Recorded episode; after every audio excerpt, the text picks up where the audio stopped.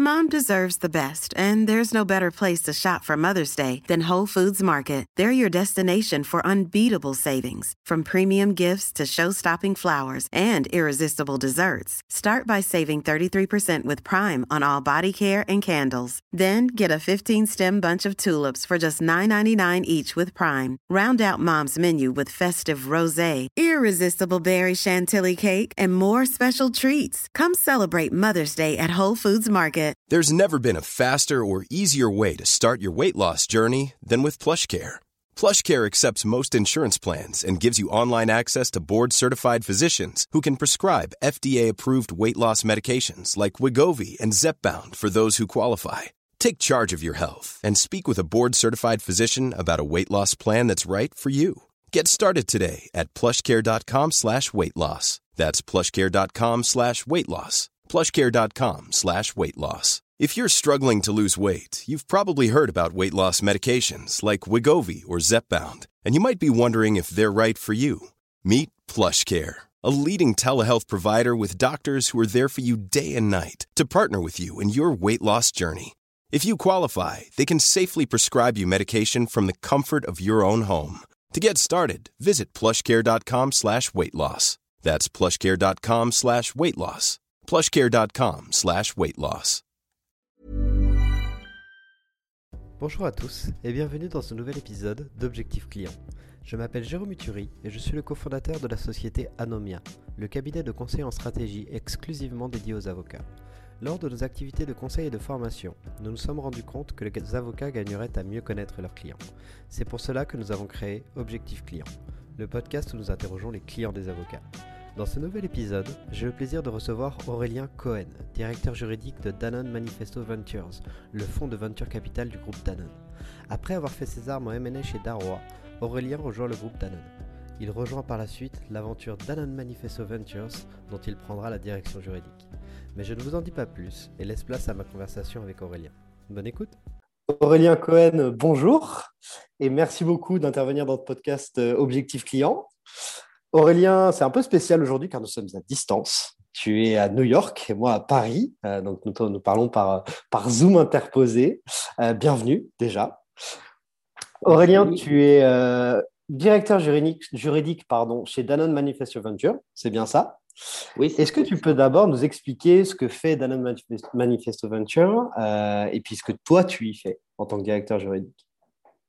Bonjour Jérôme, merci de, de m'accueillir. Et euh, bon, c'est pas faute de t'avoir demandé de venir ici, mais bon, ça n'a pas pu se faire. Donc, euh, je parle à distance et j'espère que. J'espère que, que, que, que la, la, proximité, je sens que la proximité de toute façon euh, est là. Donc, je suis effectivement directeur juridique de Danone Manifesto Ventures. Ça fait un peu plus de cinq ans. Danone Manifesto Ventures, on est l'unité de venture capital du groupe Danone. On investit dans des euh, startups. Euh, on a à peu près aujourd'hui 25 euh, investissements. On investit dans des startups et dans quelques fonds, principalement aux États-Unis, mais également en Europe, donc en France, en Allemagne, en Angleterre. Et on a aussi un investissement en Inde. Euh, quand je dis on investit dans des startups, c'est donc euh, on investit dans des métiers de Danone. Euh, je dirais le centre où de ce qu'on fait, c'est ce qu'on appelle package food and beverage. donc les, produits alimentaires au sens large, mais on a un scope d'investissement qui est plus large que l'activité de Danone en tant que telle. On investit en amont, c'est-à-dire ça peut être en amont donc de la chaîne de production alimentaire. Donc, ça peut être sur des problématiques euh, de euh, lutte contre le gaspillage alimentaire, de euh, trouver des sources de protéines alternatives, nouvelles manières de cultiver la terre, limiter l'empreinte carbone de la chaîne de production, mais également aussi en aval, c'est-à-dire aussi des nouvelles manières de connecter avec le consommateur, ce qu'on appelle pompeusement euh, food tech, euh, mais donc c'est un peu là où la tech et, l'alimentation se, se, se, rencontrent. Et donc voilà, donc pour juste pour te donner une idée, euh, donc quand je dis le, corps de, ce que Danone fait, par exemple en France, on est investisseur dans Michel et Augustin que vous, connaissez. aux États-Unis, donc par exemple Harmless Harvest, qui est une marque de, coconut water, donc d'eau de, noix de coco et qui fait aussi des produits, ce qu'on appelle plant-based, c'est-à-dire alternatives aux produits laitiers. mais par exemple en Inde, une marque de yaourt grec et autres produits laitiers qui s'appelle Epigamia. Et puis, donc, euh, en amont, par exemple, je parlais de gaspillage alimentaire euh, bah, en France, Phoenix, euh, si, vous, si, vous, voyez ce que c'est. et puis, en aval, bah, par exemple, aux États-Unis, le premier investissement qu'on a fait aux États-Unis était dans une société qui s'appelle Farmers Fridge et qui finalement vend des produits qui sont bons pour la santé, des produits, des salades, des produits, des yaourts, dans des distributeurs. Donc, je dirais que, dont la vision de, que ce soit aussi facile de trouver euh, des, produits sains que des bars, euh, des bonbons ou des, sodas. Euh, donc, on investit dans des, des, sociétés qui, ont, qui partagent la vision de Danone, la mission de Danone. La mission de Danone, c'est apporter la santé par l'alimentation au plus grand nombre. Et, et donc, en tant qu'investisseur du groupe Danone, on est des investisseurs engagés. Et pour nous, la mission est très importante. On est une société Bicorp, euh, donc, on a été le premier fonds de, corporate venture à être certifié B Corp. Et, euh, et, merci. Et, euh, et aussi bah, très engagé sur les problématiques de développement durable et, et, notamment, enfin, on a tout un agenda, je dirais, non financier et, des KPI qui sont des retours non financiers. On n'est pas un fonds d'impact. Souvent, je dis qu'on n'est pas un fonds d'impact, mais on est le fond d'une société qui se soucie de son impact. Euh, et, c'est vrai que quand on est une société euh, comme Danone, euh, on est dans la vie au quotidienne de beaucoup de consommateurs et donc l'impact qu'on peut avoir sur l'environnement, mais également sur la santé est très important. Donc, donc voilà, on est à l'image de Danone et c'est pour ça qu'on porte le nom de Danone. Il y a beaucoup de, de corporate ventures, surtout aux États-Unis, qui ont des noms euh, différents de la société ou du groupe à laquelle auquel ils appartiennent. Et ben, nous, on est totalement fiers de notre appartenance à Danone. Très clair. Donc, en, en fer de lance sur, sur l'innovation dans, dans l'alimentation euh, en accord avec la stratégie du groupe Danone. Et du coup, simplement pour clarifier, est-ce que vous avez vocation à accompagner des très jeunes entreprises, donc depuis un seed ou un pré-seed, donc les premiers investissements dans la startup, jusqu'à une potentielle euh, peut-être internalisation chez Danone ou revente à une autre société? Eh ben, C'est très large en fait. Et c'est ça l'avantage, je dirais, d'être euh, un corporate venture, euh, je dirais de manière schématique, euh, et excuse-moi pour les, anglicismes, mais, c'est vrai que l'essentiel de la stratégie et tout ce qu'on fait est en anglais, mais on a deux angles particuliers. On a invest to learn et invest to acquire. invest to learn, bah, c'est très clair, c'est-à-dire qu'on investit, et là souvent de manière minoritaire, dans des sociétés dont on pense qu'elles peuvent apporter quelque chose à Danone et on pense qu'on peut apporter quelque chose à ces sociétés. C'est c'est assez parfois contre-intuitif euh, d'investir dans des sociétés qu'on n'a pas vocation à acquérir quand on est un corporate. Mais effectivement, on peut tisser des ponts entre euh, d'un côté Danone et de l'autre côté euh, la société pour à la fois aider la société à, grandir, mais aussi parce qu'on considère que cette société fait partie de la réponse et de la solution. C'est-à-dire que même si, in fine, on n'a pas vocation à l'acheter, le fait qu'on lui donne un coup de pouce et qu'on la supporte euh, bah, remplit aussi notre mission. Et puis, invest to, acquire, c'est en général des sociétés. Donc ça, les premières, on, est, on peut investir assez tôt, même si d'une manière générale, comme on est euh, des opérateurs et qu'on est très impliqués, euh, en général, il faut que la société ait déjà un certain, je dirais un certain, soit déjà un certain stade pour qu'on investisse. Euh, alors c'est encore plus vrai dans, l'autre partie puisque euh, donc l'investissement avec euh, parfois au début on, commence on, commence toujours minoritaire. Mais mm. parfois au début il n'y a pas vraiment d'histoire qui est écrite. On apprend à se connaître. Et, au fur et à mesure on, arrive à la conclusion mutuelle que qu'effectivement la société est un bon fit pour Danone et que nous, on peut apporter quelque chose pour l'aider à, se développer. Donc là, on est, quand c'est des sociétés qu'on achète, on est dans le corps euh, business de Danone. C'est donc des sociétés qui font je dirais, des produits, des marques à destination des consommateurs, produits alimentaires. Et, donc voilà, donc en fait, si tu veux, on, commence euh, on peut commencer en seed, mais c'est assez rare, plutôt série je dirais. Euh, et on peut, de l'autre côté du spectre, euh, on fait parfois, enfin, ce qu'on a, qui est du pré-MNE, c'est-à-dire qu'on commence minoritaire, mais parfois aussi même dès le début, avec une vision qu'on va finir à, à 100% un jour. Donc voilà. Super clair. C'est captivant. On va, on va y revenir dans la, dans la suite du podcast. Mais avant ça, moi, j'aimerais revenir un peu sur ton parcours. Parce que je crois que tu as commencé avocat à Paris, dans le cabinet. Euh, tu es aujourd'hui directeur juridique euh, d'un fonds à New York. Euh, entre ces deux étapes-là, je crois que tu es passé par le groupe Danone à Paris puis à New York. Est-ce que tu peux nous raconter un petit peu, nous donner un aperçu de ton parcours? Je sais que c'est difficile, mais, mais, je pense que ça peut être intéressant. Avec plaisir. Écoute, moi, je, je dirais peut-être, je, je pense que j'étais avocat par vocation et je suis devenu euh, juriste d'entreprise par hasard. Euh, donc avocat de par vocation, parce que mon grand-père était avocat euh, et dès l'âge de 7 ans, je pense que j'ai décidé que je, voulais être avocat. Donc c'est vraiment par vocation. j'ai donc après le bac fait des études de droit très vite. Même si j'aimais beaucoup le droit administratif, le droit pénal, je me suis dit il faut que je fasse quelque chose qui puisse être, me permettre de pratiquer aussi à l'étranger. Et donc, c'est comme ça que je suis venu au droit des affaires. Donc, à SAS, j'ai fait un magistère de, de juriste d'affaires, des JCE. Mmh. Euh, donc, euh, formation juridique très poussée en droit des affaires, mais très généraliste, avec un socle généraliste très important. Euh, après, je me suis dit, bon, ben, je, je, je, comprends, ou je fais semblant de comprendre la finance et puis, et puis le business. Donc, j'ai décidé de faire une école de commerce. J'ai rejoint les SEC en, admission parallèle après le, et je dirais juste après avoir passé le, barreau. Mhm. Euh, et là, j'ai fait tout sauf du droit et j'ai découvert euh, d'autres euh, d'autres manières de travailler, enfin, ce que tu, toi aussi tu as, tu as pu vivre, mhm. travailler en groupe, présenter ensemble et encore une fois être en dehors de son cœur de compétences. Et je mhm. pense que ça c'est important euh, d'être crédible en dehors de son, de son cœur de compétences. Et c'est ça qu'on apprend quand on est juriste et qu'on va en école de commerce, je trouve.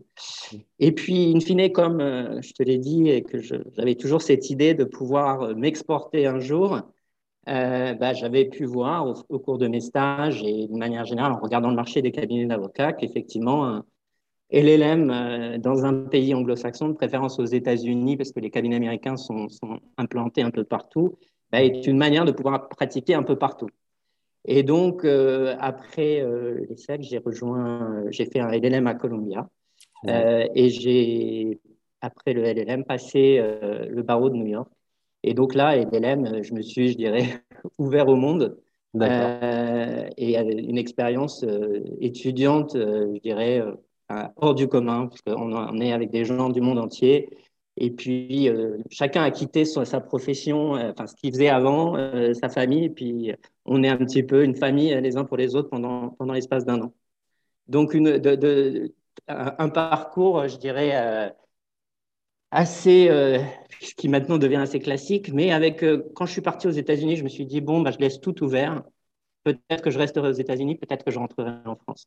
Et en fait, j'avais fait mon stage EFB chez Darrois, mmh à Paris, et l'expérience que j'avais euh, adorée.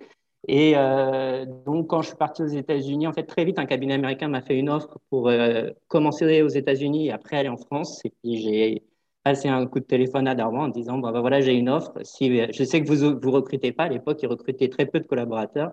dit mais s'il y a une chance de pouvoir travailler pour vous, je suis prêt à venir à Paris m'en entretenir avec vous. C'est ce que j'ai fait. Et j'ai, comme ça, ils m'ont fait une offre assez tôt. Donc, assez tôt, je suis aux États-Unis, mais je sais que je vais rentrer en France, mais je sais que je vais rentrer en France chez Darrois. Puis je me dis que je sais aussi, puisque j'ai été chez Darrois, qu'il y a un programme d'échange avec un cabinet américain Wachtel, Lipton, qui est euh, probablement l'un des meilleurs cabinets au monde. Je me dis, bon, ben, si je, si, je, si je peux participer à ça plus tard, ça pourrait être euh, finalement peut-être mieux même que commencer directement à New York quand on n'a pas vraiment euh, beaucoup pratiqué. C'est mieux d'y aller une fois qu'on a un peu de, de bagages. Donc voilà, donc comme ça, je commence, je dirais, de manière très classique. Chez Darwa en, en, septembre 2006, au moment où le MNE est en pleine effervescence, et je suis le seul, première année, en ah, cabinet, Super. dans le, du cabinet. Donc, je travaille surtout et avec tout le monde, ce qui est une expérience hors du commun. Je pense que je, je, je, dirais que d'un point de vue technique, euh, du point de vue de la rigueur, du point de vue de, des interactions euh, dans des situations difficiles, euh, j'ai tout appris chez Darwa. Euh, et j'ai tout en restant avocat. C'est-à-dire que c'était vraiment très, très clair quand on est chez Darwa que c'est pas parce qu'on fait du conseil, par exemple, qu'on ne doit pas faire aussi du contentieux. Et mhm. c'est pas parce qu'on fait du conseil qu'on ne doit pas défendre son client. Et, et, vraiment, essayer de défendre son client, c'est quelque chose qui, que je fais toujours au, quotidien, et on pourra en parler dans mon métier. Défendre les intérêts de Danone, c'est ce que je fais au quotidien. Mais c'est euh, quelque chose pour moi qui, qui je dirais, euh, l'ADN d'avocat, euh, ça fait partie de l'ADN d'avocat. Euh, comment on s'en sort quand on arrive dans un cabinet comme Darrois à l'époque, en étant seul avocat en première année sur des sujets aussi complexes que ceux que tu sembles, sembles décrire? Comment ça s'est passé au départ? Bah, Au départ, c'est, je dirais, c'est vraiment le, c'est comme quand on dit, vous savez, tu sais, on dit, on, va te, jeter à l'eau et on va voir si tu sais nager. C'est exactement ça. Et au début, tu ne sais pas du tout tu sais techniquement de quoi tu parles, et encore, pratiquement, tu sais rien. Et donc, au début, bah, tu, tu, tu te poses de grosses questions, tu vas euh, parler aux autres collaborateurs pour leur demander euh, comment on fait. Mmh. Euh, mais très vite, en fait, tu apprends à, à être toi ton principal relecteur, à être très rigoureux, puisque en fait, si tu veux, enfin en tout cas, à l'époque, hein, euh, il y avait une structure euh, où en gros, tu avais un associé pour un collaborateur. Donc en fait, sur les dossiers, tu avais un collaborateur, un associé, parfois plusieurs, euh, deux associés par exemple. Mais en général, tu étais un peu le, seul qui produisait des, des, des, premiers drafts de documents. Et donc, il y a tout un tas de choses tu te dis, il faut absolument pas que je fasse une erreur, parce que s'il y a une erreur, c'est sûr que c'est moi. Euh, la personne, euh, l'associé est tellement compétent et tellement reconnu que personne au monde ne pourra se dire que l'erreur vient de lui. Mm. Euh, donc, donc, au début, c'est ça qui était assez intéressant, c'est que j'ai vraiment appris à, avant d'envoyer quelque chose, à vraiment le travailler. et à toujours être un peu mon, mon principal critique Mm. Et encore maintenant, si je rédige quelque chose, euh, je, je, me pose beaucoup de questions. Et, et j'avais la chance d'avoir de travailler avec des gens tellement compétents que, euh, effectivement, on, on, passe du temps à se, se, poser des questions euh, sur une chose. On donne un document qui fait c'est pas une dizaine de pages, et eh ben, l'associé va juste s'arrêter sur le, sujet sur lequel on s'est posé beaucoup de questions. donc c'est par hasard. par hasard. Donc voilà, donc, donc voilà, donc effectivement, euh, et après beaucoup de travail, beaucoup de, de relations euh, très intenses avec d'autres collaborateurs. Hein, vraiment, le, on avait le, sentiment d'être un peu, d'avoir fait la guerre ensemble. Et encore aujourd'hui, j'ai des relations très proches avec, avec euh, beaucoup de, de, personnes que j'ai rencontrées chez Darwin. Euh, et vraiment le, le, le sentiment de, de, de, se dire que, voilà, euh, effectivement, c'est stressant. Euh, parfois, on ne sait pas vraiment comment faire, mais au final, euh, quand, on, quand on fait attention et qu'on fait preuve de bon sens et qu'on est rigoureux, ben, on arrive, et puis toujours animé par la, la volonté de trouver une solution, la meilleure solution pour le client. Et, mmh. euh, et, je dirais chez Darwa, euh, je ne sais pas si, c'est toujours le cas, mais je ne reportais pas mon temps. Donc en fait, si une question est compliquée et qu'elle nécessite beaucoup de temps, ben, on passe beaucoup de temps. Mmh. Et, euh, et, à la fin, encore une fois, on arrive à, à, trouver les meilleures solutions. Et puis c'est une démarche, ce que j'ai appris aussi, et ce que je est toujours, je dirais, dans, dans mon ADN, c'est vraiment m'adapter aux clients. C'est-à-dire que pas, euh, et ça, c'est contrairement à ce que j'ai pu faire euh, chez Wactel, euh, ça arrivait de commencer chez Darrois d'une page blanche et juste d'écouter le client, de savoir ce qu'il voulait faire et parfois de rédiger des contrats qu'on n'avait jamais vus, dont on n'avait jamais entendu parler. Et, et ça, c'est très différent, par exemple, de l'approche anglo-saxonne. Je pense que chez Darrois, ça a aussi beaucoup évolué, Mais à l'époque, il y avait encore, en tout cas de mon temps, j'ai vraiment appris à écouter le client.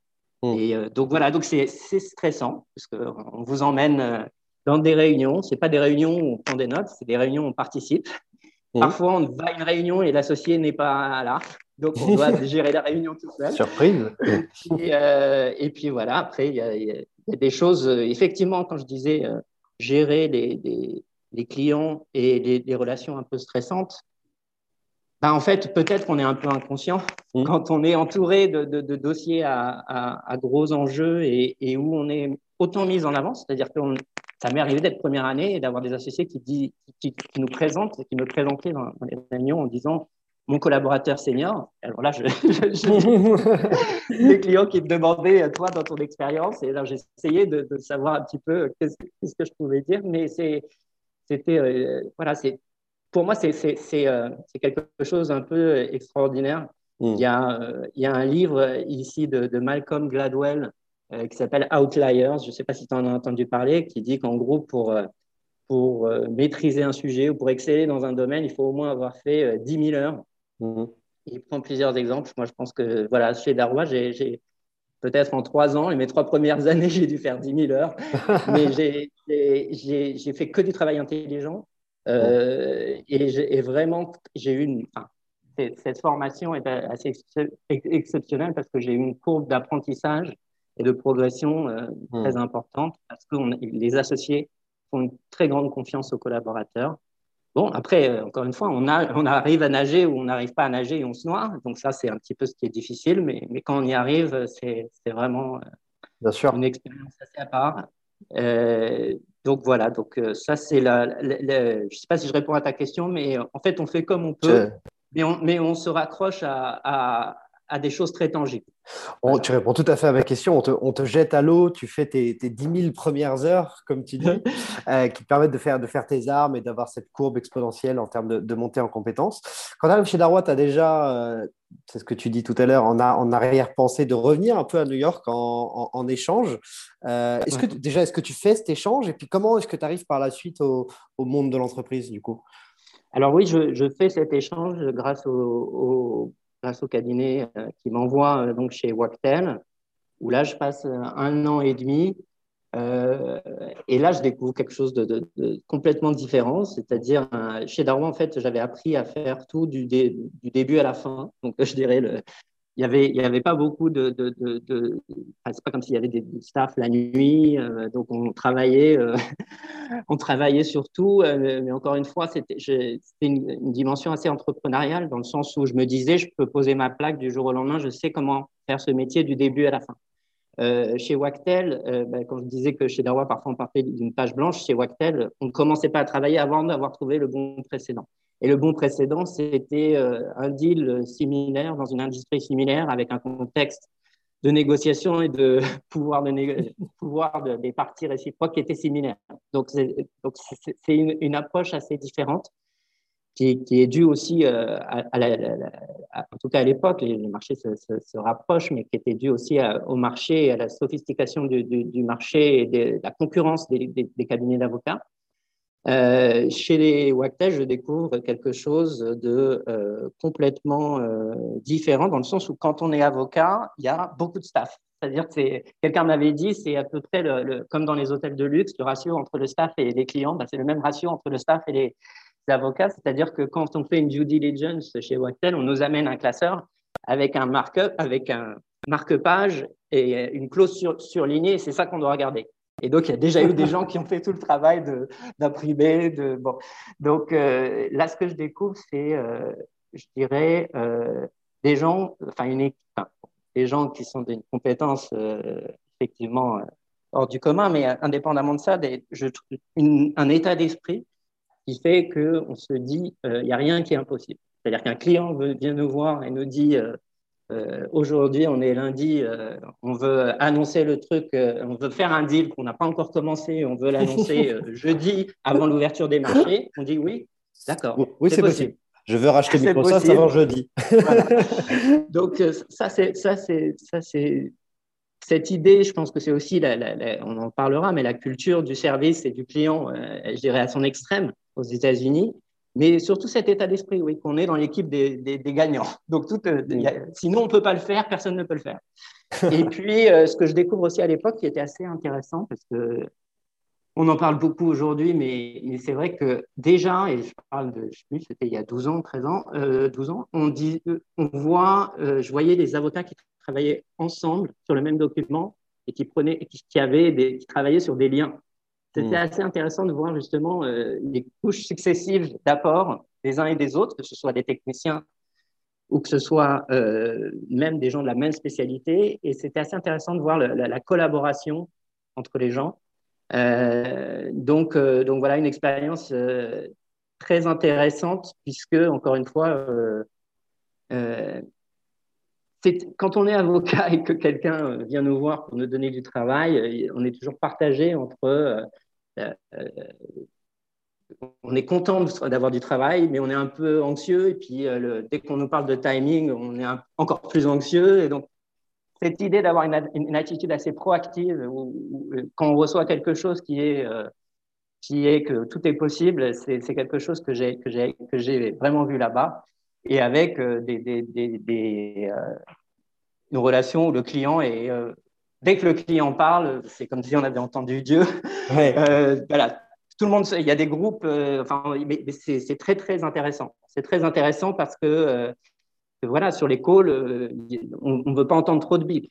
Donc, on se connecte à un associé qui nous, qui nous met sur un call parce que sinon, le client va. Donc, c'est vraiment se poser la question de. Attention à l'extrême, quoi. Ah oui, oui. Et euh, même à l'époque, il fallait euh, avoir une ligne fixe chez soi si on prenait des calls de chez soi. c'est une époque où il n'y avait pas, avant là, il y a très longtemps, mais, c'était intéressant comme, comme, démarche de se dire euh, faisons attention, on veut pas entendre, le client ne veut pas entendre que vous êtes au parc en train d'écouter le chant des oiseaux. donc c'était intéressant. Et donc je reviens en France chez Darrois et en fait, assez rapidement après mon retour, euh, bah, Darwin me dit euh, bon, bah, Danone a besoin de, quelqu'un dans l'équipe MNE de manière assez urgente. Donc, euh, est-ce que tu es libre pour partir tout de suite? Mmh. Alors, je dis bah, j'ai beaucoup de dossiers en cours parce que je suis rentré des États-Unis, j'avais énormément de, j'ai été mis sur beaucoup de choses. Il dit donnez-moi deux semaines, le temps que je puisse passer les dossiers à, à d'autres personnes. Et c'est comme ça que je suis allé chez Danone, donc détaché pendant euh, trois mois euh, dans la direction juridique M&A à Paris, au siège de Danone. Euh, donc voilà, donc, et là, quand j'arrive chez Danone, je découvre un autre métier. Donc c'est très marrant parce que moi, moi, moi qui étais bourré de certitude en me disant, depuis l'âge de 7 ans que je veux être avocat et, en me disant, si jamais je ne fais pas le métier d'avocat, je ferai totalement autre chose. Euh, bah là, pour la première fois, je vois que euh, je peux utiliser ce que je sais pour faire un métier différent. Et c'est vraiment un métier différent.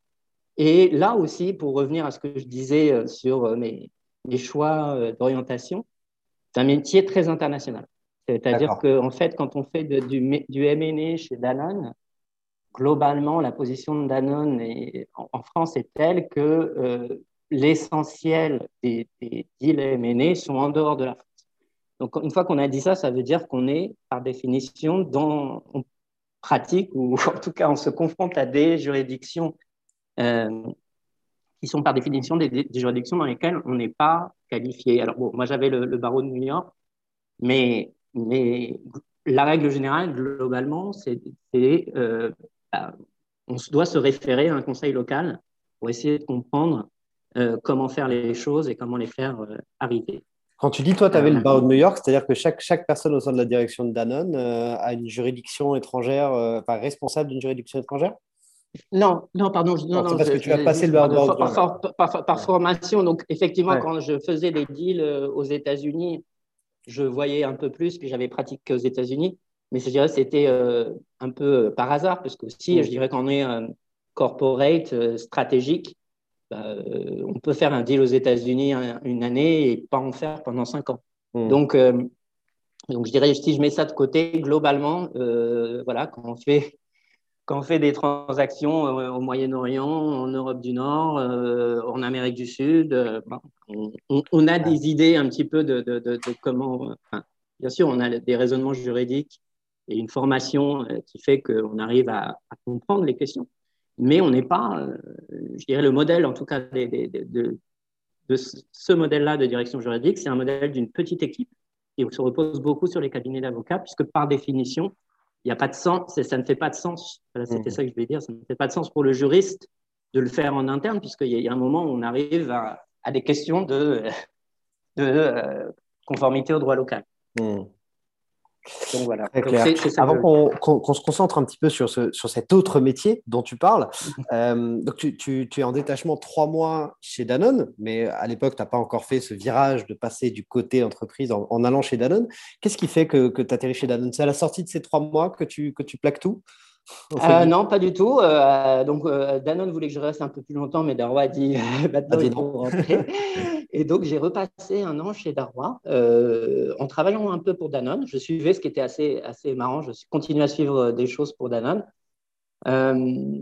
mais non, écoute, après, c'est, je dirais, c'est une question aussi, c'est pour des raisons essentiellement aussi personnelles. C'est-à-dire que je dirais être avocat à Paris euh, chez Darrois, euh, bah, ça veut dire vouloir être associé, donc ça veut dire être sûr qu'on veut rester toute sa vie à Paris. Hmm. Et il se trouve que j'ai, moi, rencontré euh, ma femme lorsque j'ai étudié, quand j'ai fait mon MDLM. Hmm. donc j'avais, je dirais, toujours en tête de me dire, bon, soit ma femme va venir ici, soit je vais là-bas. Et donc elle, elle a, elle a, travaillé pendant un moment aussi à Londres, pendant que j'étais à Paris, mais donc j'avais toujours ça en tête. Et puis donc euh, je vais chez Danone et je découvre un métier international.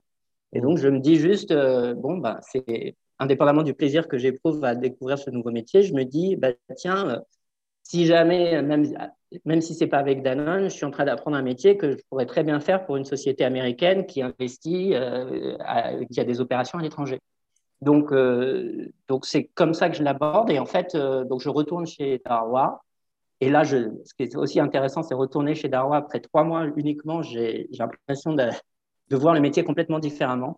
Euh, parce que je, je j'ai euh, déjà, je replace les choses dans beaucoup plus dans le long terme. Euh, c'est-à-dire que quand on fait du M&A, on n'a on a pas beaucoup de, de, de temps pour. on est très focusé sur l'exécution d'un deal. Et puis, une fois que le deal est, est fini, on, on l'oublie presque. Ou, y a des, si on en reparle, c'est qu'il y a des problèmes. Mhm. Euh, et en fait, chez Danone, ce que je vois, c'est qu'indépendamment aussi des, des, des, je dirais des, des, euh, des, sessions, des acquisitions, il y a beaucoup de contrats à long terme, beaucoup de partenariats.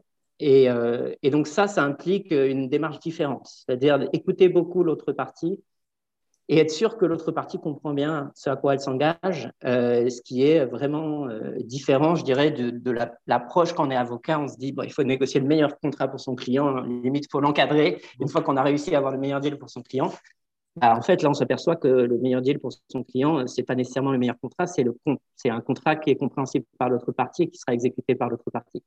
Et donc, je reviens chez, chez et puis beaucoup d'aspects très opérationnels, c'est-à-dire que euh, quand on, quand on est en entreprise, bon, quand on négocie un contrat, ce qu'on appelle un contrat de co-packing, c'est-à-dire de, fabrication de yaourt, par exemple, mmh. bah, on rentre dans des sujets très, très, très, très euh, concrets et, techniques.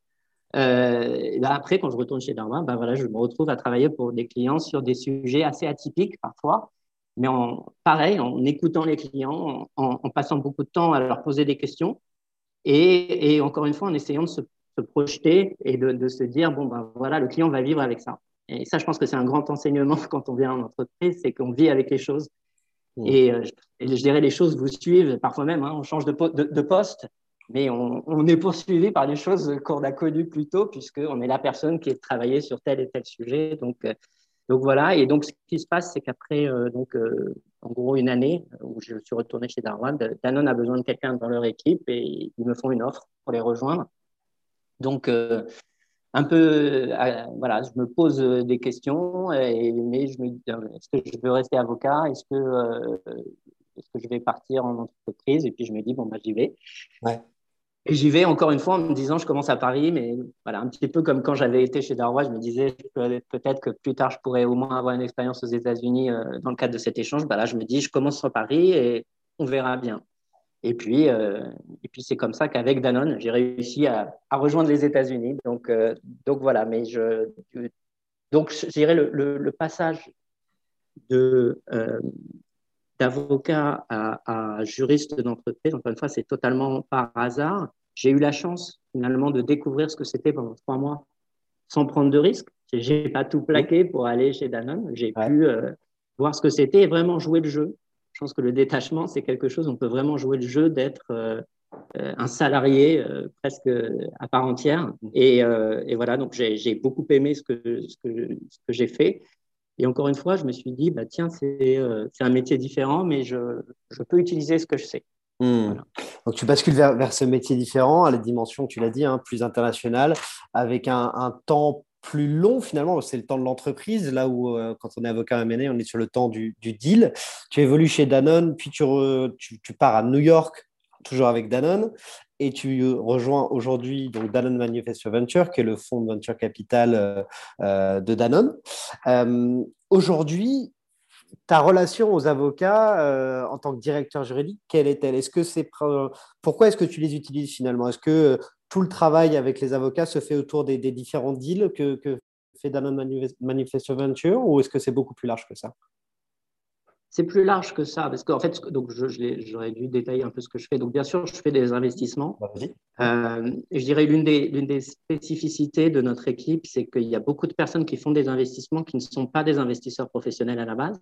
D'accord. Donc, j'ai un rôle sur ces deals, euh, sur ces investissements qui, je dirais, c'est pas juste euh, un rôle de technicien, mais c'est un rôle euh, vraiment de, je dirais, d'investisseur.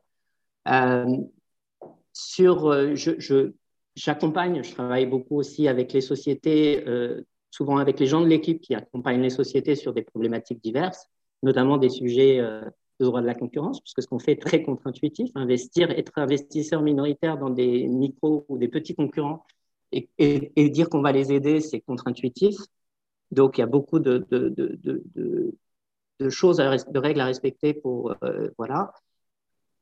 Et puis, euh, et puis euh, je suis aussi bah, directeur juridique d'une unité, d'une business unit, comme on dit.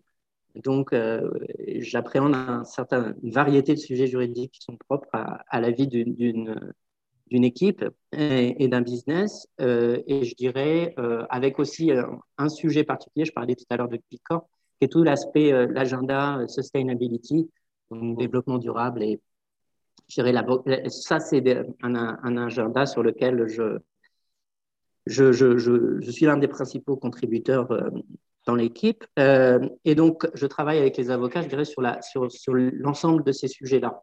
Mmh. Euh, donc, ça veut dire. et puis aussi, je dirais, quand Danone investit dans une société, disons, qui fait des, des produits alimentaires, donc, comme tu sais, quand tu lèves des fonds, tu n'es pas tout seul en général à investir, tu investis euh, à côté d'autres investisseurs, souvent des investisseurs financiers.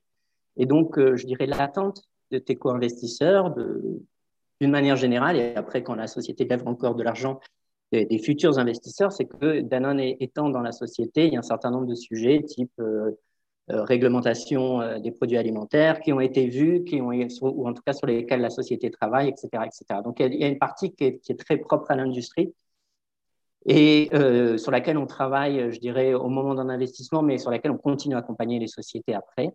Après, euh, comme je suis investisseur minoritaire dans la plupart des, des sociétés, c'est pas comme si je pouvais tout à coup euh, me décréter euh, directeur juridique de facto de ces sociétés et prendre des décisions pour elles.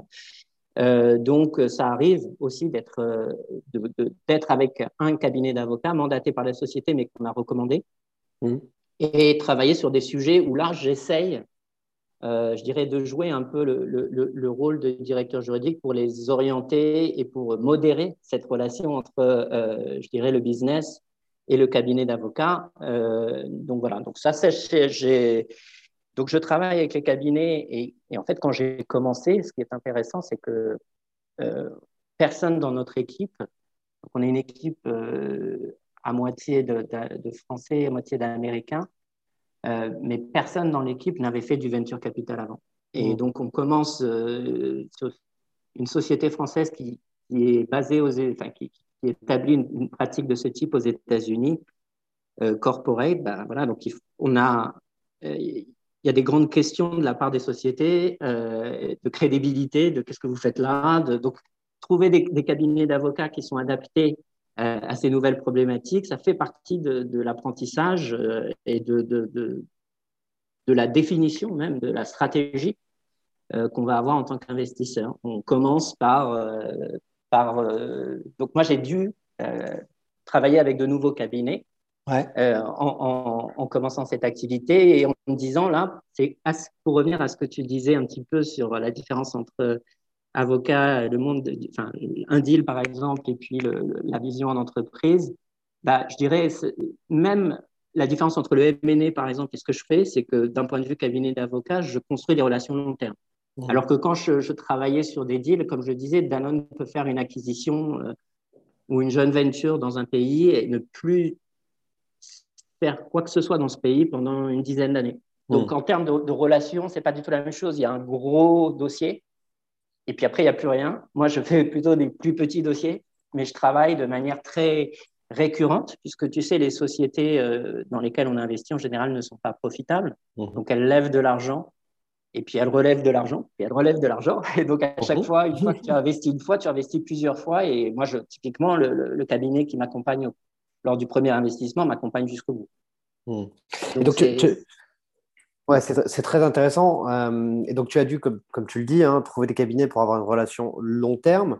Euh, il y avait déjà des cabinets quand tu es arrivé ou est-ce que tu as dû tout trouver, enfin, construire le portefeuille finalement de, cabinets partenaires euh, seul Et si oui, comment tu as fait Oui, alors je, il y avait déjà des cabinets, mais qui sont sur des deals beaucoup plus gros, enfin qui sont des cabinets menés qu'utilisent Danone. Il y a aussi les cabinets euh, qu'utilisent euh, le, notre business aux États-Unis, donc euh, sur, là sur des sujets plus, plus opérationnels.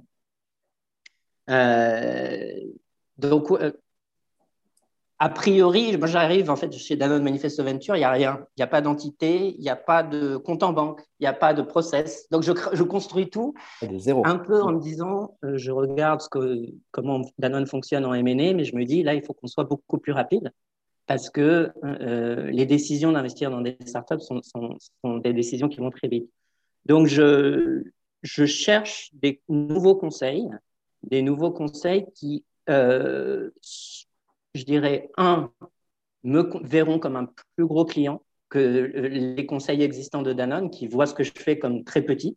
Mmh. Euh, ça ne veut pas dire que je ne les utilise pas, mais ça veut dire juste qu'en termes de, focus et, d'attention, euh, c'est important de, quand on est client de savoir que on est un client important qui compte euh, parce qu'on aura les ressources et, l'attention nécessaire. et puis, je cherche des gens qui, m'aide à établir cette réputation d'investisseur euh, VC. Parce que je ne sais pas ce que c'est. Donc, des gens qui peuvent à la fois m'expliquer quelle est la pratique, mais avec qui, euh, bah, je dirais, il y a suffisamment un, bon fit pour qu'on réfléchisse ensemble à quelle sera notre pratique.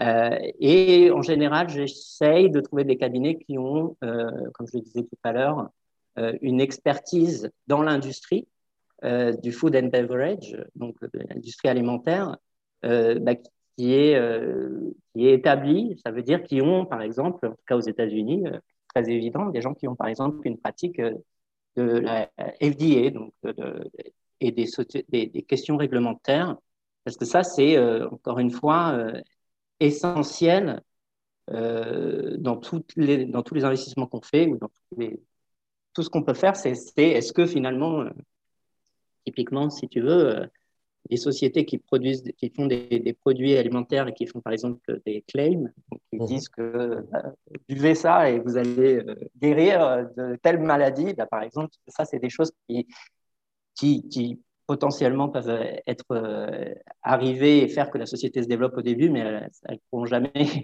euh, vraiment grandir et elles seront sujettes aux États-Unis à beaucoup de, beaucoup de, de, procédures et, aussi de class action, etc. Donc, euh, donc il y a des sujets très importants.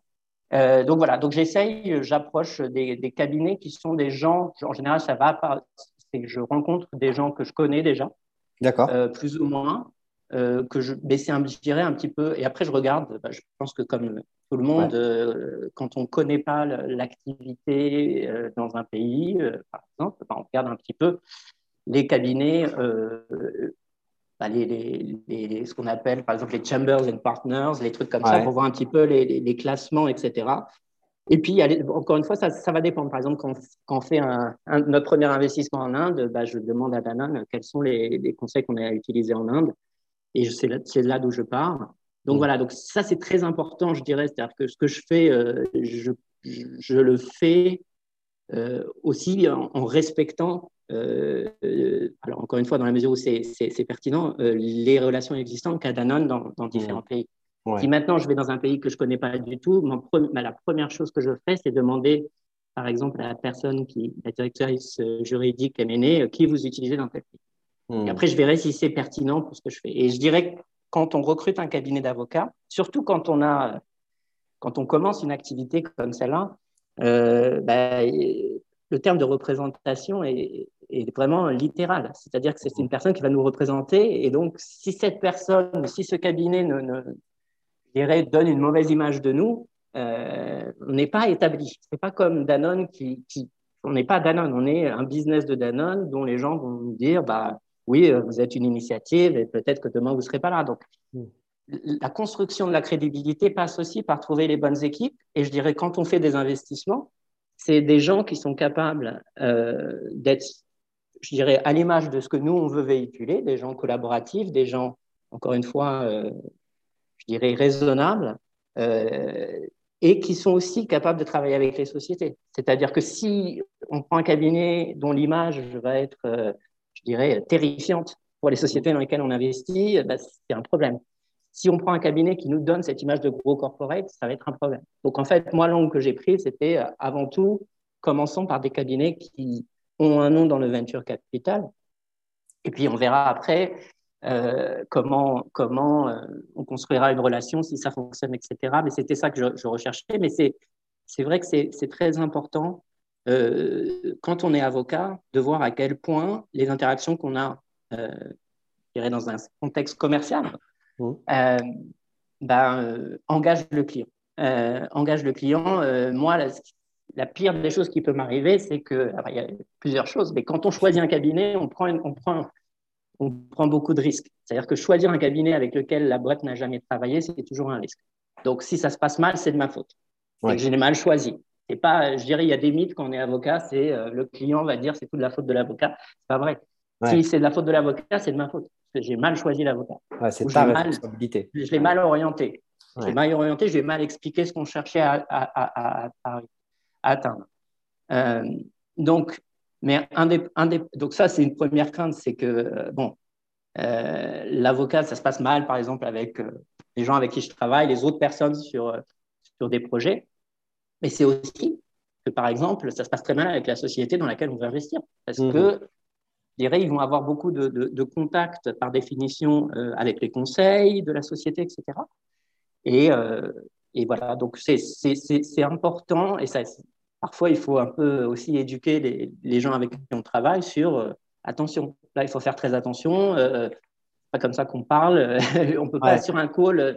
On n'essaie pas de gagner là. Encore une fois, là, je, parlais tout à l'heure de relations long terme. Quand on investit dans une société qui est, je dirais, qui fait 2-3 euh, millions de chiffres d'affaires, on est dans une relation à long terme parce qu'on on, espère qu'elle va grossir, etc. Et donc, on ne peut pas se permettre d'avoir des, de travailler avec des gens qui, qui, vont faire que très vite la société va, va pas accrocher, parce que ça va être une partie, surtout, euh, maintenant c'est le cas euh, en Europe aussi, mais quand j'ai commencé ici, euh, cette activité, l'environnement était très concurrentiel, donc les investisseurs étaient en concurrence, donc il fallait, il fallait pouvoir faire ces, c'est très intéressant parce qu'il y, a plein d'enjeux qui se, qui se croisent. Donc, imaginons, si moi je suis à la tête d'un cabinet d'avocats auquel tu fais appel, qui ne connaît pas encore Danone, qui n'est pas référencé chez, chez, Danone, euh, tu as dit qu'il allait falloir que effectivement je te montre une, une expertise euh, dans le food and beverage, dans l'alimentaire, euh, que je te montre aussi que, de, que, que, je suis en, que je suis capable de gérer plusieurs interlocuteurs, de, de, de, parler aussi avec les entreprises dans lesquelles tu investis, tout en défendant tes intérêts à toi. Mais tu as dit un truc très intéressant qui disait que euh, finalement, tu prenais un risque en, prenant un nouveau, cabinet d'avocat.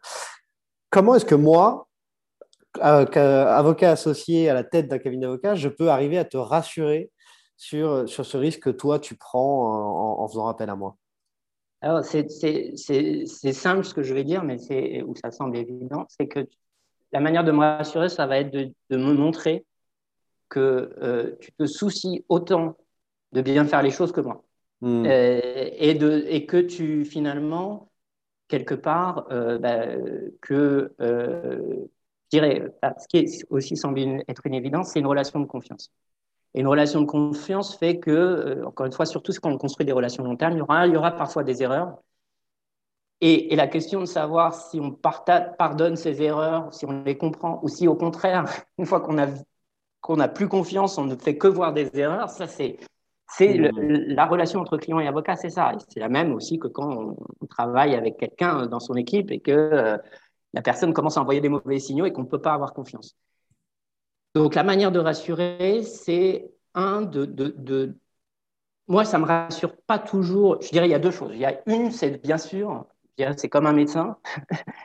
Savoir que quelqu'un euh, a déjà traité, sait comment faire. Le côté, vous inquiétez pas, vous êtes entre de, bonnes mains, c'est quelque chose qui, joue forcément, surtout quand on prend un, risque, quand on vient.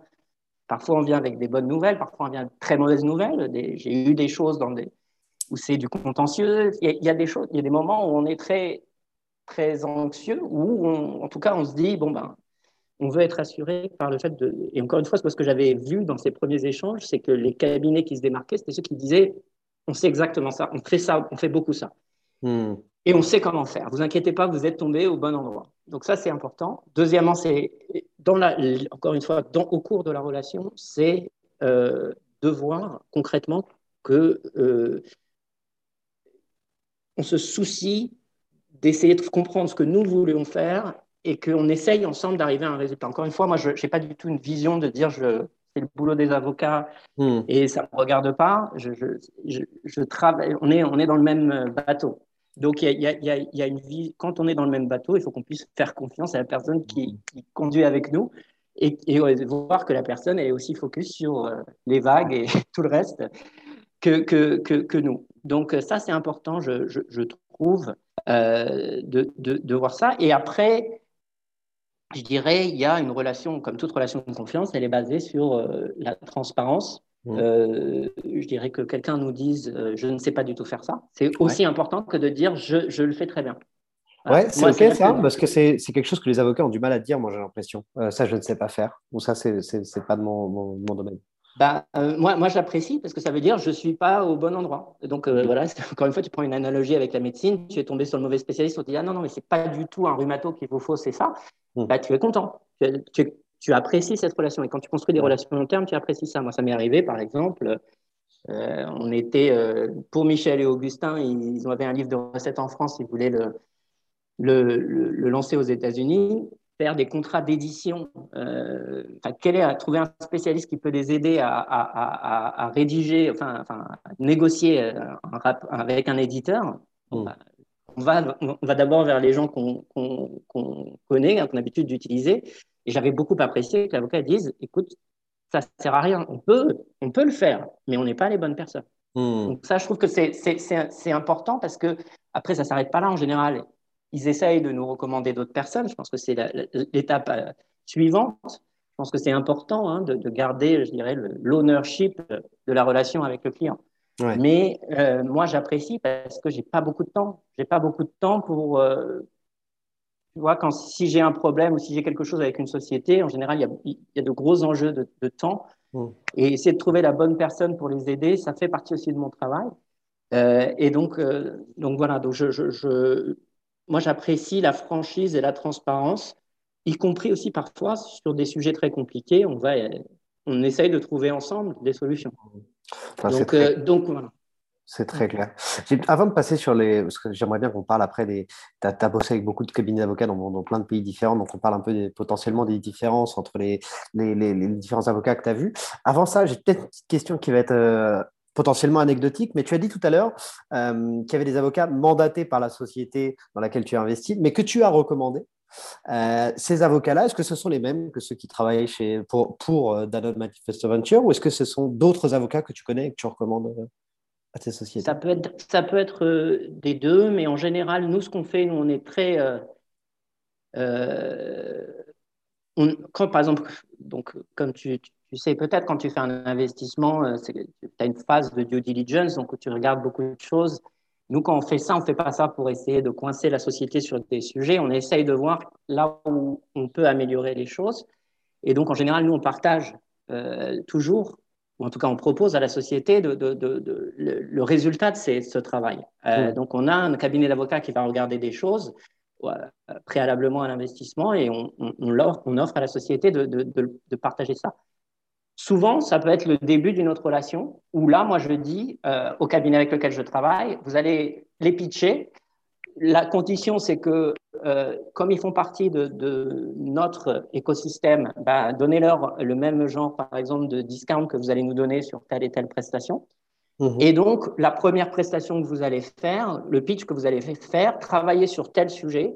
Et si possible, ce sujet-là, c'est pour vous, c'est dans votre business développement et euh, vous pourrez potentiellement les aider sur, sur, sur, un sujet et on travaillera ensemble sur ce sujet. Donc, je ne vous laisserai pas non plus tout seul euh, avec la société. Mmh. Et ça, c'est rassurant, en fait, quand, quand, on peut recommander des cabinets et, continuer un peu à, à, à accompagner, c'est rassurant puisqu'on sait que la société est dans de bonnes mains. Quand ce n'est pas possible ou quand ce n'est pas le cas, parce que c'est aussi le, cas qu'on nous demande des, des conseils, euh, eh bien, encore une fois, on, on, on fait le même travail que je ferais moi, pour euh, gérer mes propres dossiers, c'est-à-dire un travail de savoir quel est le meilleur sur ce marché, de demander aux business euh, locaux qui ils utilisent, mhm. et puis euh, de proposer parfois plusieurs noms, faire des calls avec la société, tel et tel cabinet, et, donc on, et après on discute avec la société comment tu as trouvé ce pitch, comment tu as trouvé ça, la proposition, comment on peut négocier les honoraires, etc. Et ça, on le fait, euh, je dirais, de la même manière qu'on le ferait euh, côté, côté client. Donc ça, je le fais aussi avec eux, s'ils vont, par exemple, si tel, euh, c'est arrivé que tel business dise, j'ai pas de conseil en propriété intellectuelle, mmh. je veux, j'ai ça comme préoccupation aujourd'hui. Donc, moi, je cherche dans mon réseau les gens qui peuvent les, aider, je les brief, et après, je, participe à, cette, à ce pitch, mmh. et puis après, je, je débrief, et puis après, le cabinet choisit. Le, le, pardon, la, la société, la société choisit tout, tout, le temps, bien sûr. Et je dirais, c'est un petit peu. Euh, moi, j'ai toujours à cœur, surtout quand on est investisseur minoritaire, c'est très important que la société ait son propre conseil indépendant. Euh, je veux qu'il puisse prendre des décisions totalement indépendantes. Il y a des questions de responsabilité, mais il y a aussi des questions euh, claires. C'est-à-dire que parfois, les sociétés dans lesquelles on investit peuvent avoir des positions qui vont être perçues parfois comme un peu euh, contraire à ce que Danone va faire ou, ce que Danone fait dans une autre activité. Donc, c'est important que d'avoir des conseils totalement indépendants. Donc, à la fin, de toute façon, c'est toujours la société qui joue. Donc, moi, si, si, je suis avocat et que j'ai envie d'être de, de, euh, d'être l'avocat de, de, jeunes startups dans la, dans la food tech, comme on dit, euh, mais pas forcément, j'ai pas forcément envie d'être côté fond. Ça peut quand même être un, être un, bon moyen de, de, passer par toi, entre guillemets, d'entretenir une relation avec toi pour que toi, tu me recommandes ensuite à tes, à tes sociétés ou pas? Alors, je dirais, euh, il faut en général, ce qui est mieux, c'est que j'ai pu, j'ai pu travailler avec toi. si j'ai pu travailler avec toi, je suis mieux à même de te recommander. Hmm. Euh, c'est-à-dire que, encore une fois, hein, je reviens toujours à, la question de recommander quelqu'un c'est une responsabilité. Mmh. Euh, donc, euh, les sociétés qui me demandent leur, euh, des recommandations s'attendent à ce que je les introduise avec des gens qui connaissent exactement le problème qu'ils essayent d'adresser. maintenant, c'est possible, par exemple, que ayant travaillé sur un dossier et toi, tu es, côté de la société, tu, es du côté de la société, je me dise, bah tiens, mmh. pourquoi pas l'avoir aussi euh, de mon côté, et, non pas parce que, encore une fois, on est dans un écosystème et dans un environnement qui est très collaboratif, hmm. parce qu'il sait, je sais qu'il sait parler aux sociétés, je, le vois comment il défend les intérêts et il le fait très bien. Hmm. Donc, euh, donc, je pense qu'il serait la bonne personne, par exemple, pour tel et tel dossier. Moi, quand je choisis un, avocat pour un dossier, c'est c'est une question de compétence, c'est une question de fit, c'est une question de dossier. Je vais me dire pour ce dossier-là, c'est pas la bonne personne. Hmm. Ou je vais me dire pour ce dossier-là, tu vas pouvoir faire que telle partie, parce que telle autre partie, je sais que c'est pas ton fort. donc voilà. Donc, donc je, je, je, dirais quand même, toujours, c'est encore une fois toujours la même chose. Mm. Après, sinon, ça peut être une recommandation, encore une fois, de, de quelqu'un d'autre, de Danone. Si quelqu'un me dit qui pour m'accompagner en Chine sur les processus d'approbation euh, d'un nouvel ingrédient, etc., je demande aux équipes Danone euh, en Chine. Mmh. Ouais, pas moi qui vais leur. Danone, un super levier. Très clair. Et puisqu'on revient sur, sur l'aspect international, toi qui as vu beaucoup de, de, cabinets dans beaucoup de pays différents, j'imagine beaucoup de types de cabinets différents aussi. Euh, si, tant est qu'on puisse mettre les cabinets français dans un, dans un, seul et même lot, ce dont je ne suis pas sûr. Pour toi, si tu devais dégager les grandes forces et éventuellement les, les, les, grandes faiblesses ou les faiblesses récurrentes des cabinets français par rapport à leurs homologues, euh, je sais pas, américains ou même euh, d'autres nationalités, ce serait quoi? Bah, je trouve que les Français, euh, encore une fois, moi, quelque chose, quand je dis que, que les, les, avocats doivent se soucier autant de nos problèmes que, que, que nous, je trouve que euh, être avocat en France, il y a quand même cette encore, encore une fois, c'est moi comme ça que j'ai appris le métier. Mmh. La volonté de défendre le client. Mmh. La volonté de défendre le client, c'est très important et je trouve que ça, les avocats français l'ont et, et qu'ils euh, comprennent euh, que finalement, quel que soit l'environnement, le client est d'abord numéro un euh, en termes de hiérarchisation des, priorités, des intérêts, etc. Euh, donc ça, c'est nécessairement un plus, en tout cas en, ce qui me concerne. Euh, et je, je pense qu'ensuite, les avocats français sont, peut-être parce que ce n'est pas le même environnement de responsabilité, sont plus à même de dire ce qu'ils pensent. C'est-à-dire de recommander quelque chose euh, en disant euh, non, moi je pense que ça va. Euh, aux États-Unis, très souvent, on va avoir comme réponse, mais ça c'est un point business, mmh. mais ça c'est à vous de voir. on peut faire ça ou on peut faire ça, mais ça c'est à vous de voir. Euh, et une fois qu'on a dit euh, et qu'on a signé avec son sang que voilà, c'est ça qu'on va faire, là, ils nous disent bon, d'accord, c'est bien. Ah, mais, mais, mais, c'est vrai que, que, c'est l'environnement qui est différent, mais je trouve que moi, ça m'arrive plus facilement euh, d'avoir des discussions franches en France. Alors après, il y a aussi des questions de culture, de langue, mais sur des sujets en disant bon, qu'est-ce que tu penses de ça? Et, et donc d'avoir un vrai dirais, conseil personnalisé euh, et d'avoir un vrai échange. Parce que moi, je, crois beaucoup dans, dans le fait qu'une décision, parce que moi, je prends des décisions, c'est ça une grande différence euh, avec ce que je faisais quand j'étais euh, avocat. Mmh. Je prends des décisions et pour moi, pour arriver à de bonnes décisions, il faut associer des gens. Il faut discuter à deux. Et discuter mmh. à deux, bon, dans mon métier, c'est pas toujours avec un cabinet, c'est très souvent aussi avec des gens qui sont pas juristes, mais mmh. des gens avec qui je travaille les gens de mon équipe, moi, je suis avant tout dans un business et je, je, regarde les choses vraiment du côté business. Donc, je, je pour moi, de savoir ce que quelqu'un pense d'un problème, c'est toujours important. Hmm. Donc, avoir une discussion, je dirais, franche sur euh, les avantages et les inconvénients d'une solution et comment décider, euh, je trouve que ça, ça, arrive plus facilement euh, en France. Maintenant, euh, effectivement, euh, je dirais aux États-Unis, euh, le, la relation client est telle et le marché est tel que euh, bah, quand on est client aux États-Unis, euh, on sent qu'on est client. C'est-à-dire qu'il y a une vraie culture du service, il y a une vraie culture du service, il y a une vraie. Je pense qu'il y a plus de franchise, ça c'est intéressant. C'est-à-dire, je pense qu'en France, le, la faiblesse, je dirais, des avocats, c'est comme on est une profession indépendante, quand on est avocat, bah, on se dit quand même qu'il y a certains sujets, euh, c'est plutôt terre à terre, les sujets d'honoraires, les sujets de, les sujets de bon, comment vous m'avez trouvé, etc., de feedback, etc. On voit plus d'accompagnement du client euh, en amont, pendant et après aux États-Unis, euh, même s'il n'y a pas de règles, hein, si tu veux, mais tu, tu, sens, tu sens quand même. tu sens quand même une culture différente. Et puis après, quand tu, quand tu vois voyage, si j'ose dire, mais quand tu travailles avec plein de pays, bah, c'est là où tu vois effectivement, je dirais, entre quelque chose qui est très orienté vers le client, mais le client euh, est roi, donc le client aussi décide tout. Et euh, un, conseil plus rapproché en France, bah, après, quand tu voyages, bah, tu vois que les gens se situent un petit peu euh, hmm. sur cette échelle entre, entre, entre l'un ou l'autre. Je dirais que les deux peuvent être conciliés. C'est-à-dire que les bons avocats aux États-Unis et les bons avocats en France font les deux. Hmm. C'est-à-dire, ils sont capables de dire ce qu'ils pensent. Parce que c'est ça que tu veux savoir à la fin. C'est toi, qu'est-ce que tu ferais à ma place? Tu vois, c'est vraiment ça. Hmm.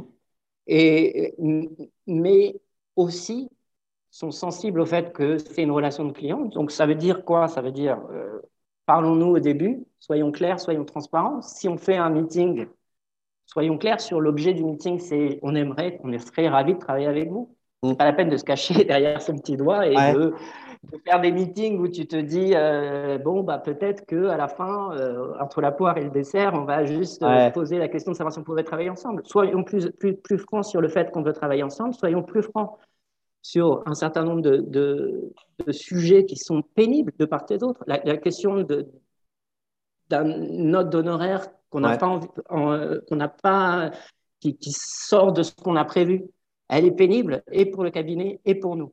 Et ça, elle est vraiment pénible. Un cabinet, si on prend l'exemple de la note d'honoraire imprévue, un cabinet de, américain va être beaucoup plus cash autour de cette question-là? Là aussi, il n'y a, a, pas vraiment de, de, de, règles. Il y en a qui ont une flexibilité. Euh, enfin, après, les cabinets aussi ont beaucoup évolué. Les, cabinets américains, euh, les grandes firmes ont, plus de flexibilité aujourd'hui qu'elles ne l'avaient avant. Avant, tu avais des, dialogues un peu de sourds en te disant j'ai travaillé tant, donc je peux te donner, si tu veux, un, discount pour le fait que tu fais pas, que tu fais pas, euh, c'est pas exactement ce que tu veux, mais on a travaillé tant, donc maintenant. Mm. Après, ce qu'on voit ici, par exemple, tu as des cabinets ici qui n'envoient jamais une note sans t'avoir parlé d'abord. C'est-à-dire que, c'est-à-dire que, que, tu peux essayer de leur demander, et parfois c'est limite embêtant, c'est-à-dire que tu, que tu, tu voudrais demander euh, par email euh, à combien on en est sur tel truc, ou quoi. Bah, on t'appelle. On t'appelle parce qu'on veut être sûr de ne pas se taper, de ne pas se, essuyer un refus, de ne pas, de pas, de pas, de pas abîmer la relation. Euh, donc, je dirais, je dirais après, on, on, trouve toujours des solutions. Je pense qu'en France, les, les, gens te demandent toujours euh, est-ce que ça va, est-ce que c'est, etc. Mais je pense que, bon, je pense que tu, as dû entendre ça d'autres personnes aussi. Je pense qu'à la fin, ce qui est le plus important, c'est d'anticiper des deux côtés et d'arriver à un moment où il n'y a pas de surprise. Quand il y a une surprise, encore une fois, elle est pénible. Et c'est, du côté euh, client, c'est, quand tu es hors budget, c'est très difficile. C'est très difficile. Tu ne sais pas comment tu vas t'en sortir concrètement. C'est stressant. Tu vois ce que je veux dire? Donc, Trouver, trouver, une solution. Euh, tu as des gens qui, malheureusement, et c'était le cas, euh, je dirais, euh, quand je disais les avantages et les inconvénients de la France, parfois, ça peut être le cas en France. C'est-à-dire que tu n'entends pas parler d'un sujet, puis après, tu as quelque chose. Bon, bah, voilà, c'est un peu trop tard maintenant. Ouais, Donc, je dirais, il faut être, faut, être toujours, faut être toujours au contact du client sur les sujets, euh, sur, sur, les sujets euh, de, de, de, facturation, mais aussi sur les sujets de service. Là, pour, encore une fois, je trouve d'une manière générale que ce soit aux États-Unis ou en France, les cabinets peuvent faire des, des, des, progrès euh, en termes de connaissance de leurs clients de, et de, euh, de euh, même, je dirais, tu vois, par exemple, pour moi, il y a deux choses importantes. La première, c'est quand tu veux avoir un nouveau client, c'est faut que le client t'essaye. Euh, donc, euh, tout ce qui est intimidant à, l'engagement euh, d'un avocat est, problématique. si tu sais que ça va te coûter très cher, tu vas pas même commencer. Hmm. Donc, de dire par exemple, essayer avec moi, et le premier truc qu'on fera, ça sera ça, les conditions, je pense, être très clair sur le fait, si par exemple, tu vas dans un investissement, on regarde quelque chose et peut-être travaille sur un term sheet, mais vous avancez pas, bah ça, ça sera euh, at cost ou ça sera bon. Ça, c'est important de, de, voir que euh, on peut essayer sans que ce soit trop, trop mm. difficile. Et une fois que c'est fini, bah, de se dire, bah alors comment ça s'est passé? Comment vous m'avez trouvé? Qu'est-ce qu'on peut faire de mieux? C'est un métier de service. C'est un métier de service. Et c'est vrai que, que, que parfois, les, les, moi, j'ai cette, euh, je connais suffisamment les gens avec qui je travaille pour leur dire quand ça va pas. Pour, moi, je dis toujours. Toujours quand ça va pas. C'est-à-dire qu'encore une fois, dans la situation où, on recommande quelqu'un et où on travaille avec un cabinet, d'avocats, quand ça commence à pas aller, ça se tend. Ça se hmm. tend et c'est moi qui suis tendu. Je sens les gens autour de moi dans mon équipe qui sont pas contents. Je hmm. sens les gens en face qui sont pas contents et je sens que ça va pas. Donc le dire, c'est très important de le dire. Moi, je le dis très tôt. Mais euh, mais ce qui est intéressant, c'est que je connais suffisamment les gens pour leur dire parfois, s'ils travaillent avec d'autres personnes chez Danone, de leur dire ben, allez les voir, allez leur demander comment tu devrais aller les voir et leur demander comment ça s'est passé sur le dernier dernière transaction que tu as fait avec le MNE et comment tu peux t'améliorer. Ah oui, c'est vrai. J'aurais, je, es-tu sûr que bon, je dis oui, c'est une bonne, une bonne, une bonne occasion de, de... Et je pense que c'est, c'est important et ça, ça fait plaisir aux clients mm. euh, de savoir que finalement, encore une fois, euh, une relation à long terme, c'est, euh, c'est, ça, ça, s'entretient, mais c'est aussi toujours, je trouve, ce qui est toujours intéressant, c'est de, sentir que le, cabinet est toujours en train de s'améliorer. On est tous en train de s'améliorer constamment. Donc, c'est, c'est, c'est toujours appréciable. Ça, on le dit beaucoup euh, à, nos clients, mais beaucoup ont peur de le faire, hein, de, recontacter euh, les clients pour leur demander bah, comment ça s'est passé, est-ce qu'il y a des choses qu'on peut aujourd'hui faire mieux, etc. Mais, effectivement, c'est une peur de, pas mal d'avocats, donc ça ne m'étonne pas trop que tu l'aies euh, potentiellement un peu, un peu ressenti. et j'allais dire, c'est drôle ce que tu disais à, propos des cabinets américains qui, envoient, qui appellent toujours avant une note d'honoraire, parce qu'en France, souvent, de ce qu'on voit, il y, a, le problème inverse. C'est-à-dire que l'avocat a tellement peur d'envoyer une note d'honoraire potentiellement inattendue à son client euh, que d'une part, il retarde l'envoi de cette, note d'honoraire. Et une fois qu'il l'envoie, c'est un petit peu euh, le mail part et puis après, on se cache sous le bureau et on espère que, le client va pas râler. et donc, toi, si je comprends bien, ce que tu aimerais, c'est en, fait un peu un entre-deux, c'est-à-dire pas besoin d'appeler à chaque fois, mais euh, c'est pas mal d'avoir un peu de communication aussi de temps en temps parce Alors, que, relation de confiance. Alors, tous les, tous les projets ne sont pas nécessairement. Euh, c'est ça qui est très difficile dans cette profession, c'est de quantifier à l'avance combien de temps ça va te prendre et combien ça va coûter au client. Euh, donc, il y a une discussion qui doit, qui doit intervenir au début sur euh, un ordre de grandeur. Et nous, je dirais, c'est très concret. comme nos cabinets d'avocats sont traités de la même manière que n'importe quel supplier, eh ben, il faut rentrer un ordre d'achat avec un montant au début d'un dossier. Sinon, il n'y aura jamais de factures qui pourront être payées. Donc, euh, la question d'un estimé au début, elle, elle, est nécessaire. Alors, parfois, elle arrive très tard, parce qu'on demande, on demande, et les gens vont nous dire, bah, attends, on n'est pas, on sait pas encore, etc. Bien sûr, c'est toujours difficile. Euh, selon l'exercice, on voit, c'est difficile pour les gens de nous dire juste en une ligne combien ça va coûter sans mettre des, des, des, des disclaimers, etc. Mais c'est très important au début. Et après, je dirais, euh, quelque part, euh, tant qu'on reste dans ce qu'on s'est dit, euh, c'est pas nécessaire, à part si on, de, m'informer, à part si on voit qu'on est encore au milieu hmm. et que on a déjà, on, a, on arrive assez rapidement à ce, sur quoi on était d'accord. Donc c'est vraiment se mettre d'accord au début, se parler si besoin, et, etc. Et après, finalement, encore une fois, la, dernière étape, euh, elle doit être suffisamment connue parce que de toute façon, moi en interne, je dois être capable de dire à combien on en est sur tel et tel dossier. Je ne peux pas juste dire, euh, ah ben, je ne sais pas, il faut que je vois euh, avec le cabinet, etc. Donc, même, je dirais, pour, pour pouvoir, moi, traquer nos dépenses, notre budget, etc., il faut que je sache où on en est. Donc, donc, de savoir si on, va être dans les clous ou hors des clous, c'est ça qui est important. Et parfois, ça, peut vouloir dire, on s'est mis d'accord au départ sur quelque chose qui, euh, potentiellement, est quelque chose, je dirais, d'intéressant, bien payé, etc. Ce n'est pas tant une question, bien sûr, c'est une question de prix à la fin, mais c'est pas, parfois, tu, peux vouloir payer un peu plus cher, mais être sûr d'avoir le bon résultat, euh, d'avoir de, payer ça à la fin, quitte à parfois même payer un peu moins cher, ça arrive.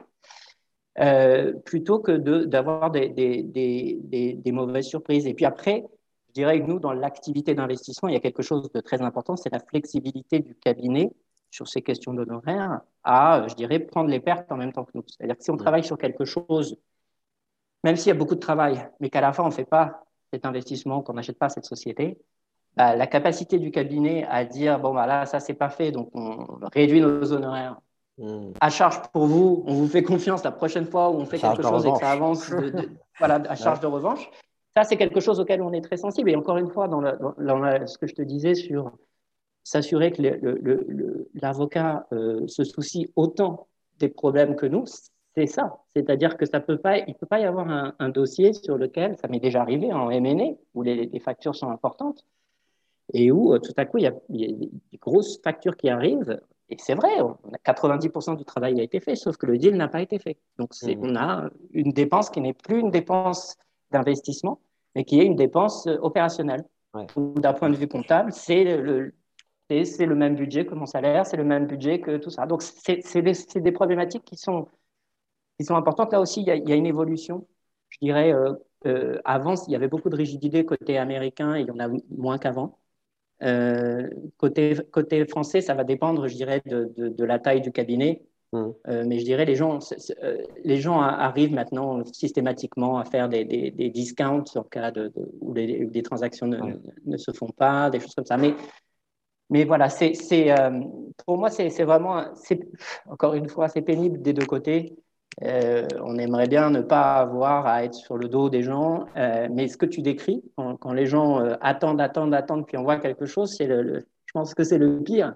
Il, vaut mieux, il vaut mieux se parler et, et dédramatiser tout ça. Parce mmh. qu'à la fin, je dirais, c'est de la même manière que, encore une fois, quand tu essayes de pitcher un, un client, ou même si ce que tu entends beaucoup, moi, ce que j'entends beaucoup, sur, sur, sur, sur, la podcast côté euh, avocat, c'est tu déjeunes avec un client. Donc, bah, très bien, tu déjeunes avec un client. Euh, si c'est pas le bon moment, prévois quelque chose après avec tes associés, mais un pitch, enfin une sorte de chose où tu vas te démontrer ce que tu veux faire et où tu vas euh, pas juste parler de la pluie du beau temps ou des actualités juridiques, mais que tu vas dire comment on pourrait travailler ensemble mmh. et dire essayez-moi, essayez-moi, essayez-moi. Très clair, très très clair. Passionnant. Le temps, le temps passe, mais c'est parce que les, les, échanges sont riches. Euh, peut-être une dernière question. Euh, est-ce qu'aujourd'hui, il y a euh, finalement des, des, services qui te manqueraient, toi, en tant que client? Est-ce qu'il y a des zones d'ombre sur le panel d'offres qu'offrent les avocats, que ce soit euh, au niveau de peut-être de la formation ou des sujets sur lesquels les, avocats ne seraient pas euh, assez en pointe, en tout cas selon, en fonction de tes besoins de clients Ou est-ce que, est que tous tes besoins aujourd'hui sont à 100% couverts euh, par l'offre des avocats aujourd'hui? Je dirais que potentiel, avec le temps aussi, on sait comment utiliser les cabinets d'avocats pour ce, pour ce qu'ils font de mieux et, euh, et comment faire euh, autrement pour le reste. Euh, je pense qu'il y a un aspect qui est important de plus en plus, en tout cas pour nous, c'est les, les, les, aspects, encore une fois, alors, parfois on appelle ça ESG, on appelle ça non financier, en tout cas l'impact non financier. Mmh. ça, c'est important c'est important et ça va l'être de plus en plus. Ce qui est aussi important et ce qu'on voit beaucoup aux États-Unis, c'est la diversité des équipes. Euh, alors c'est pas c'est pas c'est pas un service, mais ça, ça, devient de plus en plus une problématique. C'est-à-dire que moi-même, si je travaille sur un dossier avec euh, quelqu'un côté investissement qui, qui, est une femme, elle va me dire je ne veux pas avoir une équipe juste d'hommes euh, qui va nous conseiller sur ce dossier. Ça, je l'entends aux États-Unis. Je l'entends aux États-Unis. C'est un peu moins le cas en France. Euh, mais ça, c'est des sujets qui sont importants euh, et qui deviennent de plus en plus importants ici. Euh, et puis après, non, en termes de, de, de, compétences, je dirais, mais après, c'est ça mon rôle. Ce qui fait la différence entre les, les bons, les très bons et les, les bons, c'est justement la capacité, et je vais dire quelque chose qui est évident, mais c'est assez profond en fait, c'est la capacité à vraiment euh, comprendre les aspects business. Et les aspects business, c'est bien sûr essayer de comprendre ce que je fais, essayer de comprendre quelles sont nos, nos, nos, contraintes, mais aussi de parler le même langage. Mmh. Et de se dire que, enfin, moi, je, si tu veux, euh, quand je, je, je, dirais, je ne je, me considère pas. Euh, la partie technique de ce que je fais est évidente, mais dans mes échanges avec les gens de mon équipe, elle n'est pas du tout. Euh, J'essaye, je, ça n'intéresse personne, si tu veux, de, rentrer dans des débats euh, sur le droit et sur l'évolution, etc. Donc, avoir des gens qui sont capables euh, de s'adapter, que si moi je peux dire à quelqu'un, vois directement avec cet avocat sur tel sujet, et que je sais que la personne va pouvoir le gérer de la même manière que je le gérerai moi, ça veut dire que c'est une personne qui est encore une fois capable de comprendre et de parler le même langage. Euh, donc ça, c'est important pour moi. Euh, mais encore une fois, je te dis sur les sur les sur les, les, sujets ou non les, les, les, formations, je, on le voit de plus en plus, mais euh, aux États-Unis, par exemple, quand tu es avocat aux États-Unis, alors quand tu es juriste d'entreprise aux États-Unis, tu dois être avocat inscrit au barreau. Donc moi, je suis inscrit au barreau ici et je, suis avocat. Euh, tu as une obligation de formation continue. Euh, bah, aux États-Unis, c'est de fait, tous les cabinets d'avocats euh, te proposent des, formations gratuites et maintenant virtuelles ou, ou pas d'ailleurs, parce que c'est donc ça, ça se fait, ça se fait en France aussi, mais aux États-Unis, ça se fait par nécessité, c'est-à-dire que tu dois, euh, une fois par mois, valider une heure de formation. En fait. Tous les deux ans, tu dois montrer que tu as fait au moins 24 heures de formation. Très Clair. Donc, par définition, quand tu es, quand tu es dans un cabinet d'avocat, euh, bah, tu as plein d'opportunités. Et quand tu es euh, en entreprise, bah, je n'ai pas demandé à mes collègues de me faire des présentations sur l'évolution du droit parce qu'ils ne sont pas juristes. Ou donc, donc, du coup, c'est les cabinets qui vont, qui vont faire ça. Et je l'ai vu là récemment. ça peut être parfois le, moyen, bien sûr, de euh, faire la connaissance d'un nouveau cabinet, de voir les gens, tu vois, quand tu vois une présentation sur un sujet par quelqu'un, ça, c'est des choses qui sont intéressantes, euh, et pour les avocats et pour les clients. Mais sinon, sur le fond, oui, moi, je te dis, je suis, euh, je suis probablement peut-être plus clair qu'avant, parce que ça fait maintenant plus de dix ans que je fais ça. juriste d'entreprise, mais plus clair qu'avant sur ce qu'un cabinet, quand est-ce que je vais chercher un cabinet, à quel moment dans mon propre process Mm. Je fais rentrer un cabinet euh, et donc euh, j'ai, globalement, je trouve que, c'est, une excellente profession. Tout le monde est très, très professionnel. Donc, il y a, je sais pourquoi je vais, les voir et, en général, tu as ce que tu, ce que, ce que tu, ce que tu recherches. Je dirais simplement, d'une manière générale, ce que tu apprécies chez, chez tes avocats, c'est la, la, curiosité et le fait que c'est pas parce que tu vas voir quelqu'un, par exemple sur une transaction, euh, quelqu'un qui va s'occuper de la partie transaction, qui ne doit pas savoir ce qui se passe sur le reste. Parce que la curiosité fait que moi, je suis sur tous les calls, ou je vais être sur les calls de ça et de ça mm. et de ça. Et donc, tous ces aspects-là, euh, c'est important. Je pense que côté avocat, il faut parfois se dire, OK, je vais perdre une heure et peut-être que je ne la facturerai pas, mais au moins, je vais être sur ce call qui est important avec mon collègue, d'ailleurs, qui est en bas du couloir. Ouais. Parce que c'est important pour le client de voir que je trouve que ce call est important et aussi important que, que pour lui. Donc voilà, euh, je je, je, je, sais pas, je, pense pas nécessairement avoir répondu à ta question, si ce n'est pour dire qu'effectivement, en général, euh, les cabinets fournissent euh, les services que, que, auxquels tu t'attends et ce pourquoi tu les. Ouais, et puis qu'il faut, qu'il faut être curieux. Moi, j'aime bien, j'aime bien aussi ce, ce, mot de la fin autour de, autour de la, la curiosité. Mais écoute, Aurélien, merci beaucoup pour ce podcast. C'était vraiment passionnant. Et euh, bah, je te souhaite euh, les le meilleur pour la suite euh, là-bas à New York et peut-être demain à Paris. Et puis j'espère, j'espère te croiser bientôt, que ce soit à Paris ou à New York. Avec plaisir. Merci beaucoup, Jérôme, pour cet échange. Et puis à très bientôt. À très vite. Et voilà, nous arrivons à la fin de ce podcast. Je vous invite à retrouver nos autres contenus et articles, ainsi que nos offres de conseils et de formation sur notre site web www.anomia.com a-N-O-M-I-A.fr. À bientôt!